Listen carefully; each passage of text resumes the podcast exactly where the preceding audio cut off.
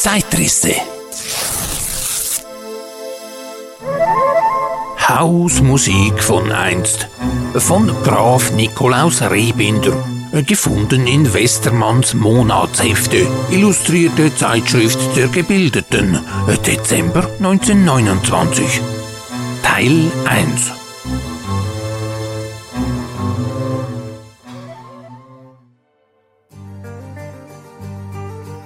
Die Kultur, die der Herrschaft des adligen Rokoko folgte, die sogenannte Biedermeierzeit, gehört in ihrer schlichten, oft als philiströs verspotteten Schönheit ihrer unserer Zeit so fernliegenden Harm und Anspruchslosigkeit ausschließlich dem Bürgerstande an. Kein Wunder, dass mehr als alle übrigen Künste die intimste, die häuslichste, die Musik sich die breiten Massen der Bevölkerung erobert. Selbstmäßig begüterte Familien mochten sie nicht völlig entbehren, wenn sie sich auch auf die weihevollen Harmonien des Chorals bei der Morgen- und Abendandacht beschränkte. Der Klavierunterricht gehörte zu den ersten Anforderungen der Jugendbildung. Jedes junge Mädchen der besseren Stände musste damals Klavier spielen können.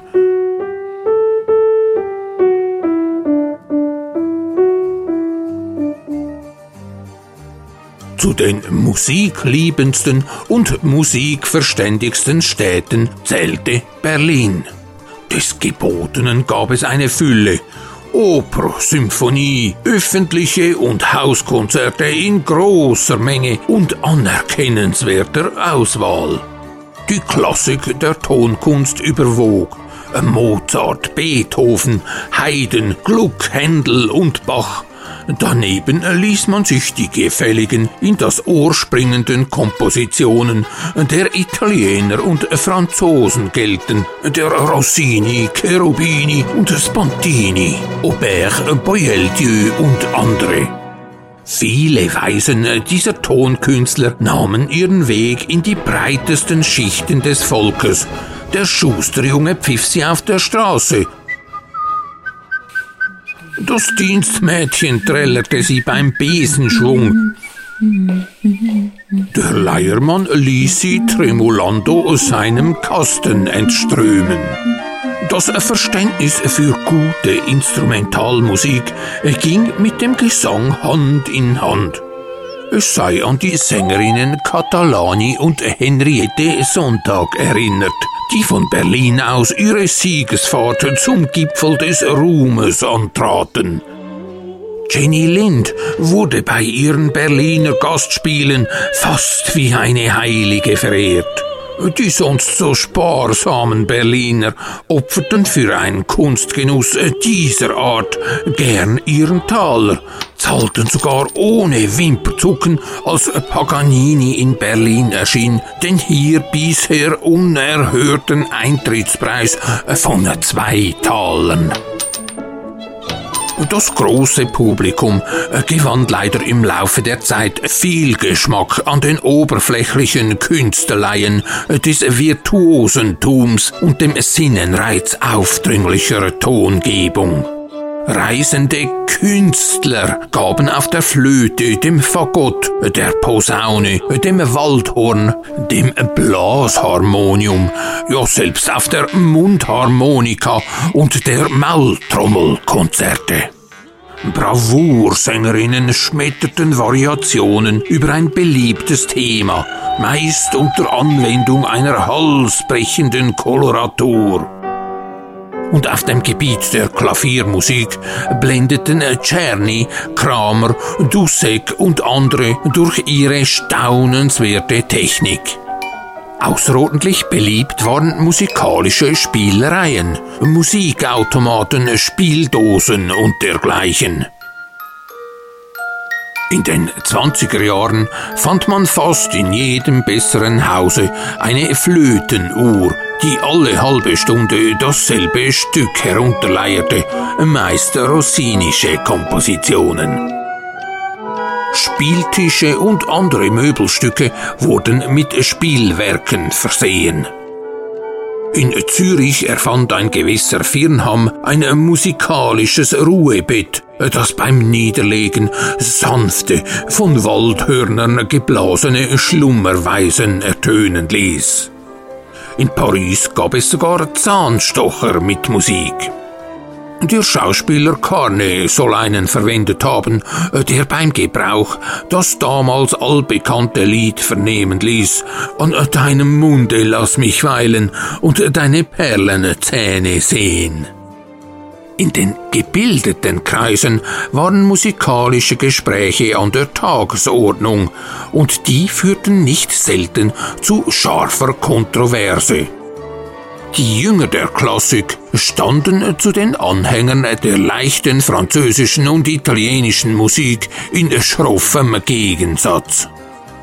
Für die Musik tat sich gern jede Hand auf, und mittellosen Künstlern von Talent fehlte es nie an Förderung und Unterstützung. In den 30er Jahren hatte die Königliche Oper unter Spontinis Leitung einen bewundernswerten Aufschwung genommen.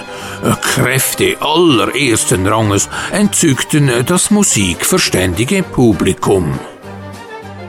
Das Orchesterensemble durfte mustergültig genannt werden. Das Repertoire wurde von den Opern Norma, Regimentstochter, Zar und Zimmermann, Nachtlager von Granada, Postillon von Longjumeau, Hugenotten, Robert, die Stumme beherrscht.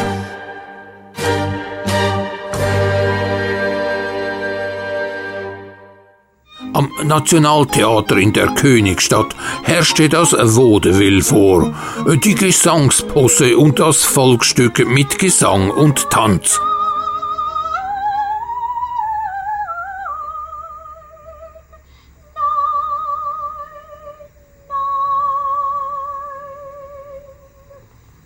die Werke Raimunds, der Alpenkönig, der Bauer als Millionär und ähnliches.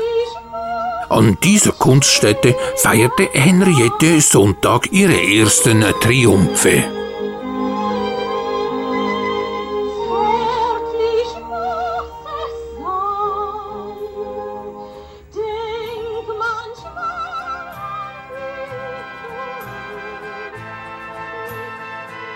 Kennzeichnend für das Musikleben jener Zeit war die persönliche Note in den Beziehungen von Künstlern und Publikum zueinander.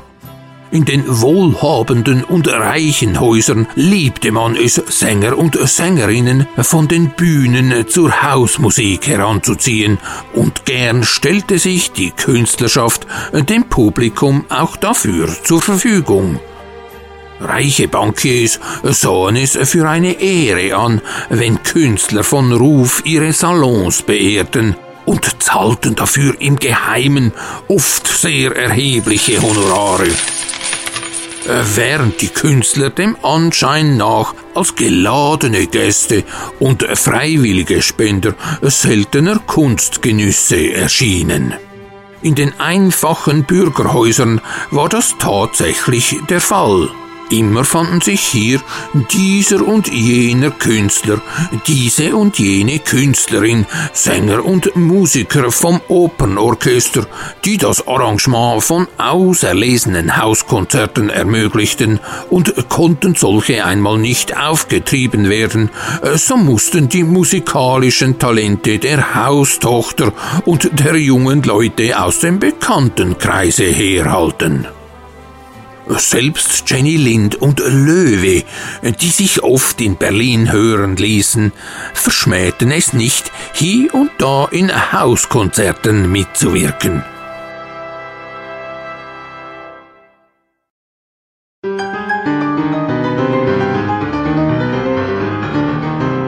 Neben dem Gesang fiel dem Klavierspiel die Aufgabe zu, das Repertoire der häuslichen Konzerte zu bestreiten. Unter den Klavieren, äh, berichtete Otto Bär, war das tafelförmige Pianoforte vorherrschend. Flügel waren selten. Pianinos kannte man noch nicht. Der Bau der Klaviere war unvollkommen. Ihr Ton meist klimperhaft, dabei legte man noch Wert auf viele Züge. Neben dem Fortezug, so nannte man die Aufhebung der Dämpfung, war auch ein Pianozug durch vorgeschobene Tuchläppchen und womöglich ein Trompetenzug durch eine angeschobene Papierrolle vorhanden. Bei Flügeln öfters auch ein Zug, bei dessen Gebrauch sich eine türkische Musik hören ließ. Die Vorherrschaft innerhalb der Hausmusik wurde dem Klavier von zwei Instrumenten streitig gemacht, die heute fast gänzlich daraus verschwunden sind, Flöte und Gitarre. Die Flöte hatte wohl noch aus der Zeit Friedrichs des Großen ein Ansehen bewahrt, Kraft dessen sie als besonders schönes, auch für Laien erlernenswertes Instrument galt hatte doch auch Mozart eine seiner schönsten musikalischen Dichtungen an die Flöte geknüpft. Die Gitarre war allerdings ein klägliches Instrument, wenn sie für sich allein auftrat, dagegen ein durchaus anmutiges als Begleiterin des Gesanges. Junge Mädchen, die etwas Stimme hatten und gern ein Liedchen vortrugen, lernten deshalb das Gitarrespiel, indem man es binnen wenigen Monaten zu einiger Geläufigkeit bringen konnte. Auch Studenten sangen ihre Lieder gern zur Gitarre und zogen mit ihr von Haus zu Haus. Das alles aber setzte Lieder voraus, die ihre Schönheit in der einfachen Melodie hatten und zu deren Begleitung die wenigen Akkorde der Gitarre ausreichten. Solche Lieder bildeten um jene Zeit noch die Regel. Es gehörten dahin zum Beispiel das schöne Lied von Richard Freudvoll und Leidvoll und Eckerts Lass die Schmerzen dieser Erde.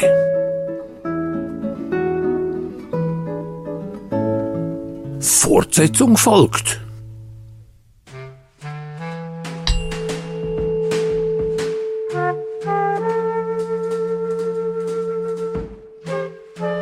Autor der Hausmusik von einst. Mutmaßlich war Graf Nikolaus Rebinder ein Sohn des livländischen 1876 verstorbenen Dichters und Schriftstellers Nikolai Rebinder, der in Diensten des Zaren stand und in späteren Jahren als Beamter für die baltische Eisenbahn tätig war. Die Graf Rehbinder waren verarmte Adlige. Einzig der Name erinnerte an bessere Zeiten. Aus Nikolai Rehbinders letzter autobiografischer Gedichtsammlung aus dem Innersten meiner jüngsten Tochter 1867. Mein Kind beim ersten Lallen kamst du in fremder Hand. Wie Elternnamen schallen, Du hast es nie gekannt. Ich tat's in Lieb und Treue, und dennoch war's ein Wahn. Ich fühle bittere Reue, dass ich dir das getan. Geburts- und Sterbedatum des Hausmusikverfassers Nikolaus Rehbinder konnte nicht eruiert werden. Eine Bemerkung im zweiten Teil der Hausmusik, in der Nikolaus Rehbinder eine Schwester namens Lilly erwähnt, lässt aber vermuten, dass es sich bei dieser Lilly um die 1847 geborene Tochter von Nikolai Rehbinder, Gräfin Juliana Gabriele Henriette Amalia von Rehbinder, besser bekannt als Lilla Rehbinder, handeln könnte eine Pädagogin, die unter anderem in Karlsruhe ein Mädchenpensionat leitete, in welchem, um Standesunterschiede zu verwischen, die Mädchen im Sommer einheitliche rosafarbene, im Winter blaue Uniformen trugen. Nikolaus Rehbinder, dem auch das Buch Würzburg mit Umgebung 1893 äh, zugeordnet werden kann, wäre gemäß Textaussage also ein Bruder von Lilla gewesen. Die schwedische Opernsängerin Jenny Lind war ein eigentlicher Popstar des 19. Jahrhunderts, und zwar weltweit. Neben allen wichtigen Auftrittsorten in Europa eroberte sie auch die Bühnen Nordamerikas und riss auch in Übersee ihr Publikum zu wahren Begeisterungsstürmen hin.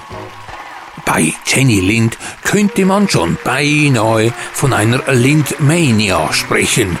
Dermaßen beliebt war die Sängerin, die sich einmal mit 30.000 Dollar aus einer nordamerikanischen von Phineas Taylor Barnum promoteten 150 Konzerte Tour freikaufte, um die gewinnbringenden Anlässe in Eigenregie vermarkten zu können.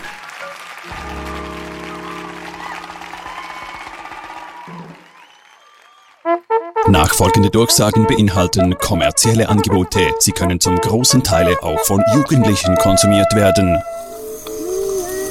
Bitte sehr verehrte Damen und Herren, der feine Dampfkaffee gibt's nur bei Kaffee Raffi. War einst die Mühl für Bohnen braun, darin nun Zwerge die Pauke hauen. Orchester der Kiste mit Bass und Tenor, Kaffee in der Luft und Musik im Ohr. All das und noch viel mehr, wo und wann erfahren Sie hier. Kaffee Raffi auf Instagram und auch im www man ihn finden kann. kaffee-raffi.ch 24 Stunden für Sie da. Nur bei Kaffee Raffi. Wir würden uns freuen, Sie auch bei zukünftigen Werbeeinschaltungen begrüßen zu dürfen. Zeitrisse.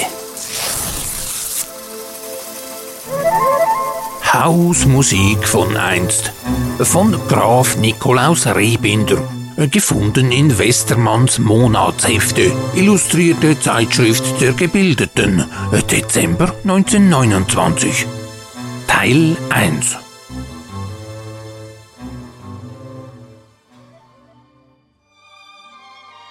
Mit Don Quelle und Raffaelius Alva Grusser durch Raum und Zeit. Das komplette Zeitrisse-Archiv gibt es kostenlos bei Spotify, Apple Podcasts, Deezer und so weiter auf YouTube und www.zeitrisse.ch. Dort finden Sie auch den elektronischen Zeitrisse-Spendenhut. Dankeschön für Ihre Unterstützung.